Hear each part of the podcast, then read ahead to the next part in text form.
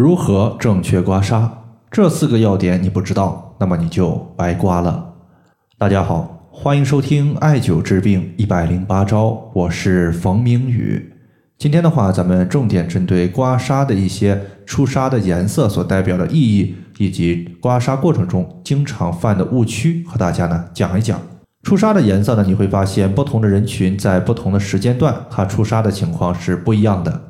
有些它出痧的颜色偏白，有些呢颜色可能会偏紫黑色，也有一些中间的红色或者是淡红色的一个出痧情况。那么出痧的情况具体代表着什么样的意义呢？接下来呢，咱们就从四个方面和大家讲一讲刮痧的情况。第一个，我们先要认识一下刮痧它所出的痧究竟是什么。一般来讲的话，中医认为你刮的痧出来之后，它实际上是体内的游离血液。这部分游离的血液呢，它无法被人体有效的利用，反而呢，它还占据着身体之中血管的位置，使我们正常的血液的循行通道得不到有效的保障，产生了淤堵。所以说呢，刮痧之后，游离血液它出去之后，我们新鲜的血液填充到局部，可以使局部的经络畅通。第二个呢，就是出痧的颜色。很多朋友喜欢用出痧的颜色来判断个人的身体病症，这个方法呢是可行的，但是呢，它不是在所有情况下都有效，因为这个它也关系到一些体质和病症的情况。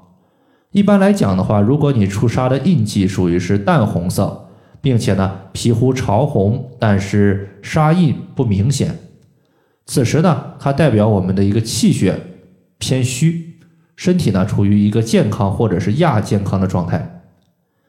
第二类出痧呢，就是它的印记属于是深红色或者说是紫红色，说明身体之中内热比较重，或者说我们出现有一些炎症的问题。那么第三类呢，就是一些紫色、青紫色、淡紫色这类出痧情况，一般提示我们身体之中寒邪较重。气血不足，容易出现宫寒、胃寒等情况。这是关于出痧的颜色。接下来呢，咱们说一说刮痧的补泻手法。很多朋友可能会认为刮痧它是以泻法居多，没有调补的一个作用。实际上呢是不对的。刮痧呢，它作为中医的一个传统的调病的一个手段，它是既有补法也有泻法的。那么刮痧它常用的补泻手法呢有三种，分别是经络补泻、力度补泻以及速度补泻。第一个就是经络补泻。我们都知道，人体的经络它是有自己的气血运行顺序的。当我们刮痧的时候，顺经为补，逆经为泻。当你刮痧的板儿它逆着我们的经络气血刮的时候，那么它就是泻法；相反，它就是补法。那么第二个呢，就是以力度作为补泻的一个情况，力度大的为泻法，力度小的为补法，或者说是平补平泻。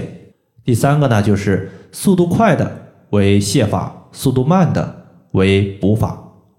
那么在这里的话，我们再重点说一说刮痧的一个误区情况。刮痧误区最常见的一个情况，就是把刮痧出痧的一个多少和效果直接挂钩。其实呢，出痧的多少，它受到很多因素的影响。我们身体的素质不同，病症情况不同，出痧的量它就是不一样的。比如说，有些朋友他久病，身体虚弱，那么即使他的一个病症情况很严重，他出痧的几率也比较少。